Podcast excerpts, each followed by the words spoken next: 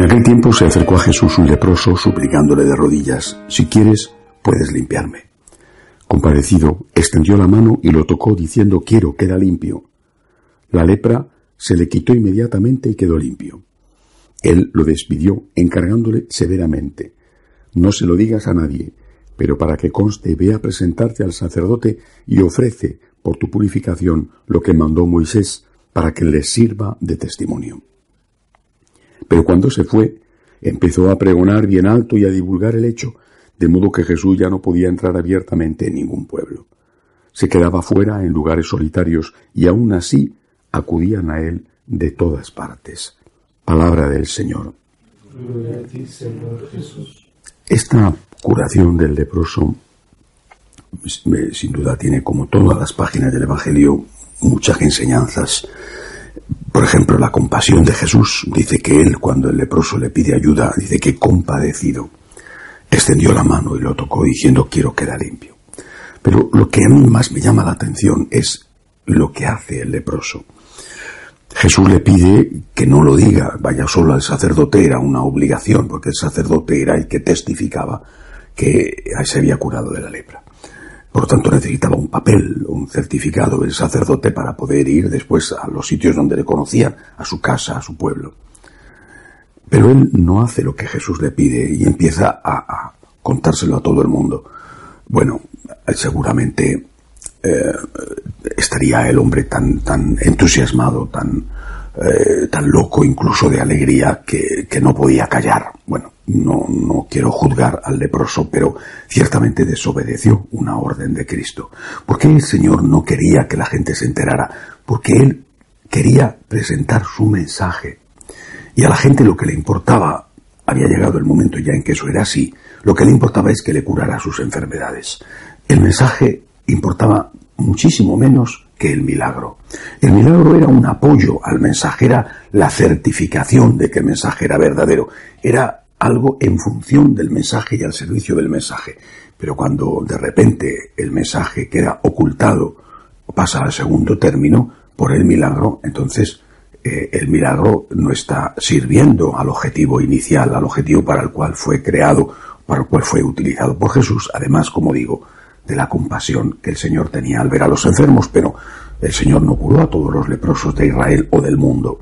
El Señor no resucitó a todos los hijos o, personas que morían en, en, Israel o en el mundo. Por tanto, el Señor no vino para transformar las piedras en panes, vino para luchar contra el pecado. Este es el objetivo.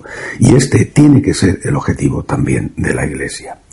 Por eso, primera cuestión, tenemos que ser capaces de obedecer al Señor y también de darle gracias al Señor por los bienes que nos ha dado. Lo que hizo el leproso fue poner en contra de Cristo, aunque lo hiciera de buena fe, esto no lo sé, pero poner en contra de Cristo un bien, un regalo, un don extraordinario, la curación de la lepra. Cuando nosotros ponemos en contra de Cristo los bienes que Dios nos ha dado, mm, la riqueza, la juventud, la salud, la cultura, todas las cosas que tenemos, las que estamos poniendo al servicio de Cristo o en contra de Cristo, cuando las usamos para pecar, por ejemplo, o cuando las usamos para alejarnos de Dios, o cuando las usamos no para ayudar a los demás, sino para vivir egoístamente, estamos poniendo en contra de Cristo esos bienes que Dios nos ha dado. Le estamos, por lo tanto, provocando para que nos los quite. Es, un hecho evidente, comprobado, que en general, no se puede decir así en todos los sitios, pero bueno, en general, eh, los países ricos están más alejados de Dios que los países pobres.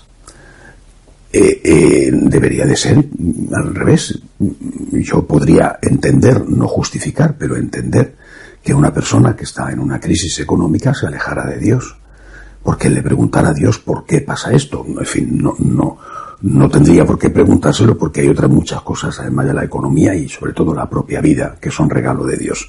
Pero una persona que está con un problema eh, eh, siempre se va a sentir interpelada y se va a preguntar por qué Dios permite eso. Las respuestas son fíjate de Dios, las respuestas son mira la parte positiva que has tenido o que todavía tienes. Pero aún se podría entender de alguna manera, no justificar, pero sí entender. Pero es que eso no es así.